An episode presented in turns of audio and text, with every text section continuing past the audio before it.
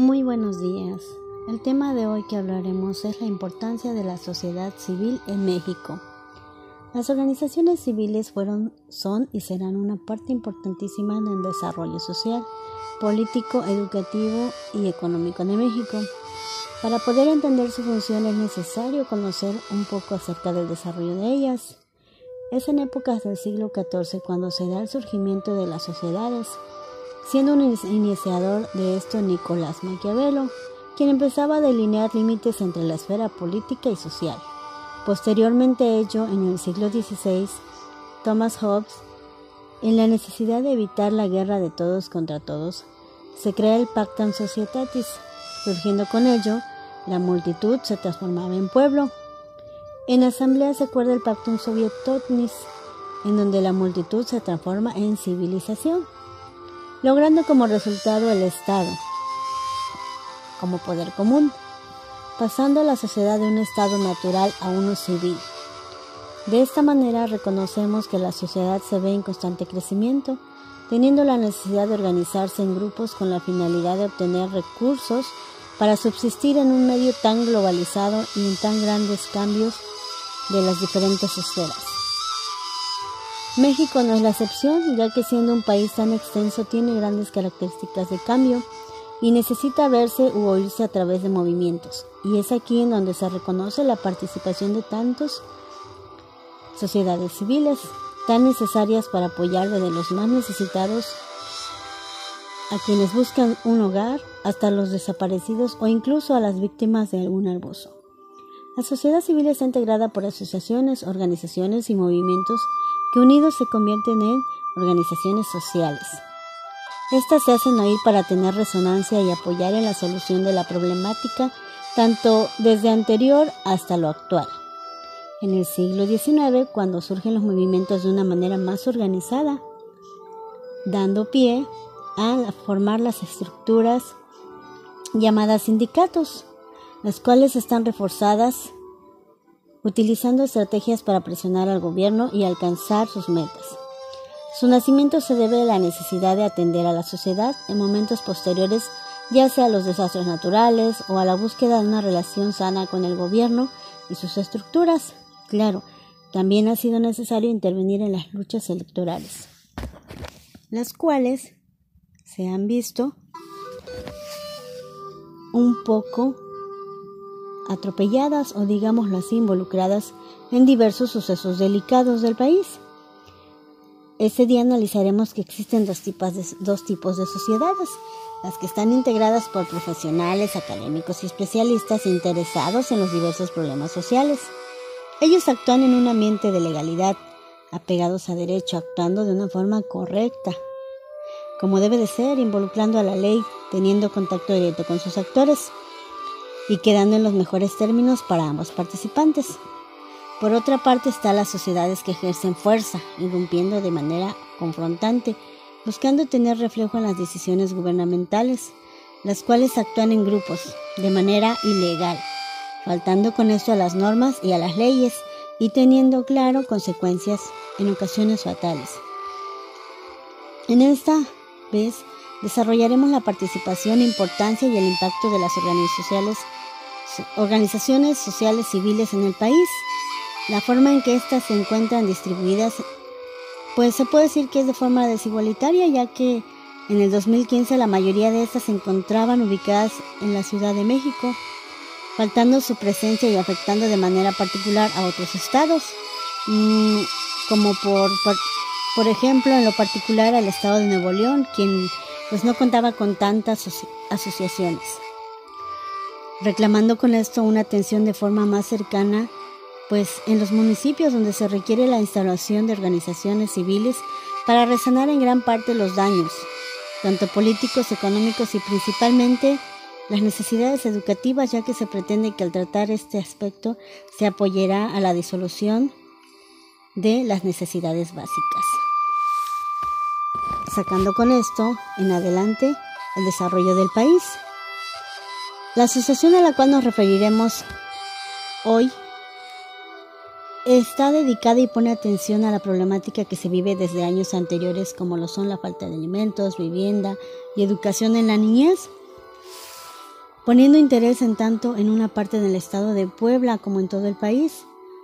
Desarrolla su labor en la ciudad de Atlisco actualmente y para ser más exactos, en la carretera federal Atlisco-Puebla número 2412 en la colonia ex hacienda San Agustín, Los Molinos, el código postal 74367.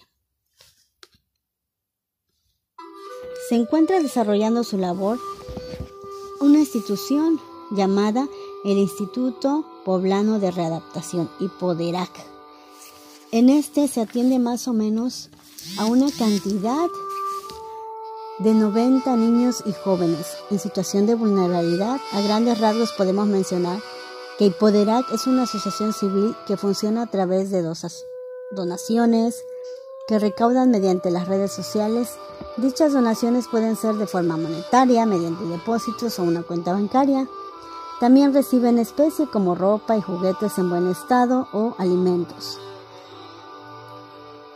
Aquí surge la gran oportunidad de participar a quienes así lo desean desempeñando su labor social, emprendiendo algún proyecto de mejora para la sociedad dentro de este lugar.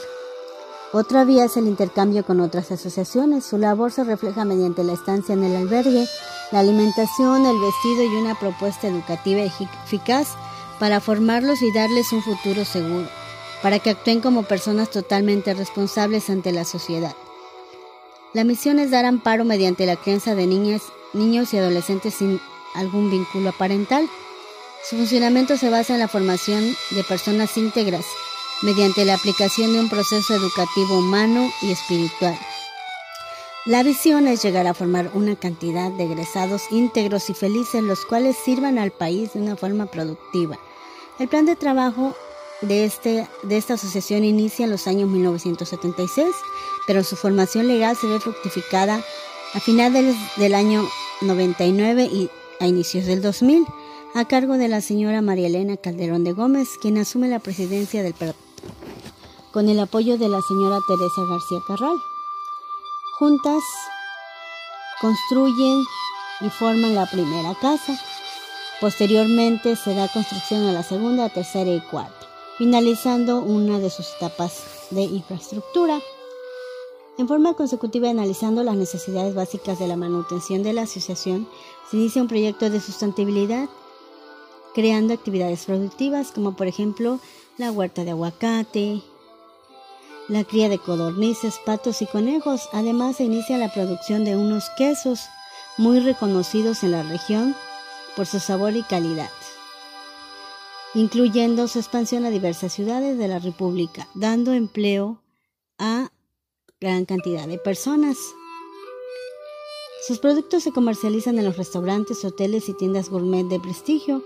Mencionaremos que en el año 2004 el queso Flor de Atlisco fue el ganador de la medalla de bronce en las Olimpiadas de Queso de la Montaña en Appenzell, Suiza, logrando cumplir con la estrategia de sustentabilidad, la procuración de fondos y a la vez generando ingresos para que Hipoderar logre su cometido. En lo que se refiere a la formación educativa, todas las niñas y niños y los jóvenes asisten a diferentes escuelas en Atlisco, obteniendo una educación además de la formación social que hoy reciben. La intención es que se logre una plena inclusión e igualdad en el aprovechamiento del aprendizaje. Para esto, la directora educativa realizó la planeación seleccionando y contratando educadoras, psicopedagogas y coordinadoras en general, quienes están preparando actividades que refuercen la permanencia escolar tanto dentro como fuera de la institución, en combinación con actividades que servirán en un futuro. Y Poderac es una de las asociaciones en las que se trabajan los aspectos de tipo emocional, tratando de que tengan la capacidad de elegir una profesión y finalmente consigan un empleo, lo cual les servirá en su vida individual pero también en lo social. En cuanto a la formación laboral, es importante que tanto niños como niños reconozcan y crezcan con la firme idea de que pueden vivir de una manera honrada y digna, realizando una labor en un empleo siéndose útiles, muy valiosos, pero sobre todo productivos, desarrollando habilidades y capacidades para la vida, llevando a cabo talleres en los que se imparten actividades productivas. Por mencionar solamente algunas, mencionaremos la producción agrícola, de leche de cabra, jabones, carpintería y jardinería, con base en un esquema de comprensión, participación e interés, los cuales le servirán para su elaboración y posteriormente conseguir un empleo. También se cuenta con una formación de espíritu, lo que se apoya para la transformación de los muchachos, dándoles la posibilidad de crear un proceso emocional de calidad, trayendo consigo una reconciliación, pero a la vez la sanación de sus historias, cerrando ciclos para mejorar sus actitudes y llegar a cerrar sus etapas de vida, incluyendo los aspectos más críticos como el afectivo, lúdico, el recreativo, sin dejar de lado lo cívico y político. En un amplio estudio de la situación que viven las mujeres en México, se planeó una estrategia de trabajo para apoyar a las mujeres y Poderac. se creó un nuevo lugar para las mujeres. Este se inició el 30 de abril de 2019 con la finalidad de brindar apoyo como una nueva opción de vida a las niñas, empoderándolas, teniendo la elección de contar con salud, responsabilidad, pero sobre todo la opción de elegir la libertad como forma de vida digna. Al tener un plan de trabajo en la última etapa, y poder tiene la finalidad de que los jóvenes construyan un proyecto de vida, mismos que al egresar tengan sustentabilidad para concluir sus estudios. Posterior a esto se les dará seguimiento por parte del equipo educativo para apoyar, cuidar y guiar sus procesos, cerrando con esto por completo el apoyo que se les brindó en un inicio. Aunque sí, claro, si lo analizamos de manera indirecta, siempre se tendrán vínculos afectivos tanto con el lugar como con las personas que les brindaron su apoyo desinteresado. ¿eh?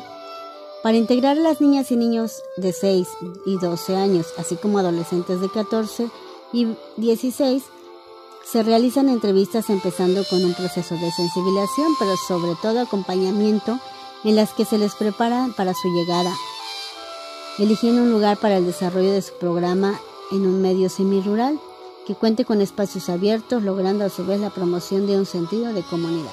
Y Poder ha participado y guiado diversos eventos en un largo tiempo. En el 2002 recibió un premio Compartir en las categorías de educación.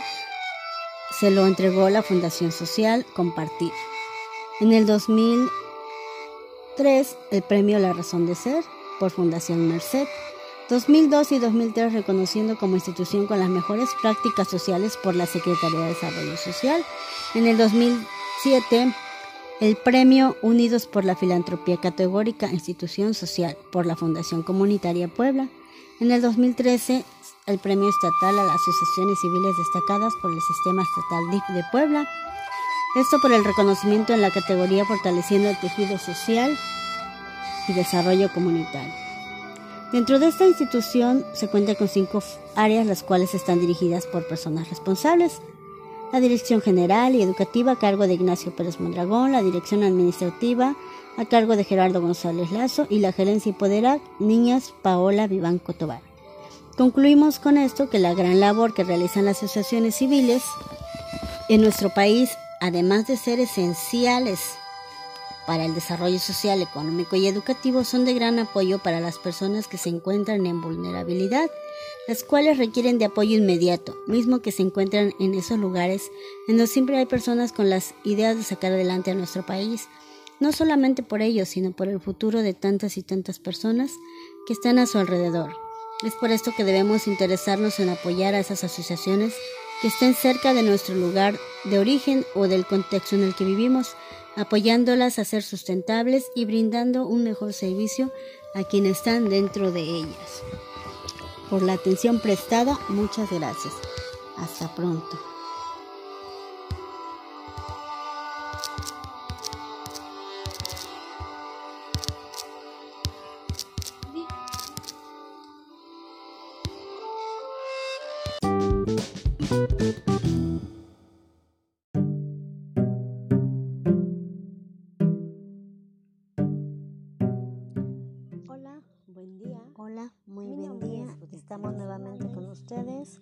Mi nombre es Judith Sánchez Hernández, alumna del IEDEP Campus Acateno. En el anterior capítulo comentamos acerca de los orígenes de la sociología.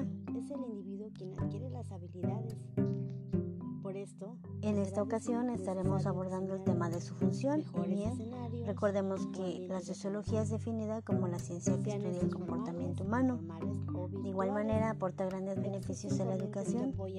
Por ende surge la sociología educativa, preparándonos para entrar en una sociedad como humanos plenamente responsables de nuestro actuar para un beneficio en común.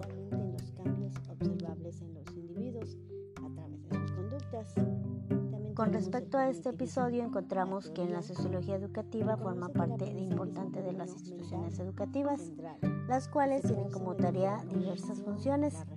Iniciaremos entonces mencionando que su primera función es asegurar la continuidad social, es decir, transmitir y perpetuar el patrimonio cultural, procurando con esto mantener vivas las tradiciones, sus usos y costumbres de cada lugar en el cual nos encontremos, desde su nivel micro y de igual forma su nivel macro, tratando que la educación sea el medio más eficaz para conseguirlo. Y finalmente tenemos al conectivismo, la cual otro factor complementario es que promueve el cambio social, estando preparados los individuos para enfrentar los diversos cambios futuros, aunque se piensa también que esto no será totalmente logrado. En mi opinión, puedo decir que si ya en la actualidad existen diversos campos que apoyan al desarrollo de proyectos educativos, en los cuales al involucrar a los niños se logra tener un impacto en su cambio mental para ambicionar a un futuro sano, como por medio de proyectos los cuales apoyan al desarrollo tanto experimental como social.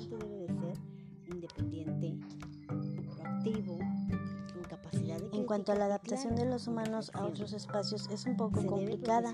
Digamos que se nos dificulta salir de nuestra zona de confort y separarnos de nuestra familia. Al llegar a otro lugar tendemos a sufrir. Es aquí donde está entra en función ya que el medio educativo aprendemos por variedad de actividades que también en otros lugares podemos desenvolvernos de esta manera en forma individual o social. ¿Para qué? Para que se adquieran habilidades. Eh, ¿Cómo lo vamos a hacer? Pues realizando actividades de manera grupal y así sucesivamente se podrá llegar a ser mejores individuos cada día y poder desenvolvernos en la sociedad. Eh, otra función que tiene es ejercer un control social. Creo que desde el hogar estamos sujetos a seguir reglas de conducta. No por algo se dice que la educación comienza en casa y retomándolo así en conjunto con la sociología, la cual también nos ayuda a seguir guías de comportamiento muy correctos, formándonos a tener una unidad para conseguir un bien social, claro, bajo el aseguramiento de que no realizaremos actos que nos alejen de lo correcto. En la parte política se dice que aquí pues se propaga un estilo y que se logra ser parte de ella, pero también se debe de estar preparado para generar cambios y poder entrar realmente en lo que se refiere a la política. ¿Para qué? Para un beneficio tanto social como particular, pero siempre pensando en un bien común. Que se ajustan a sus necesidades, claro, de acuerdo al momento en el siguiente punto se menciona que se realiza una selección social identificando las diferencias entre los individuos y otros dándoles roles diferentes, los cuales desempeñarán con capacidad. La contrariedad esta que hace la diferencia de clases sociales, propagando la clase dominante. Otro punto de vista es que lo que se pretende con esto es preparar para dirigir eficazmente los destinos de la colectividad. en la disminución de las diferentes y diferencias clases sociales, promueve la igualdad de oportunidades, siendo la educación un factor principal aportando diversos instrumentos y áreas que permitan la igualdad en los diversos sectores sociales, mejorando con esto la inclusión de todas y todos los niños y ciudadanos. Eh, también tiene la tarea de promover el desarrollo material de la sociedad. Conocemos que la economía de un país se teje en función del nivel educativo y cultural que tenga cada uno y también del lugar donde nos encontremos. En la tarea que tiene es de elevar el nivel cultural de los individuos porque van de la mano el aumentar sus capacidades teniendo una base para el desarrollo profesional y al mismo tiempo impulsar el desarrollo industrial de cada país llevándolo a un mejor nivel de desarrollo económico.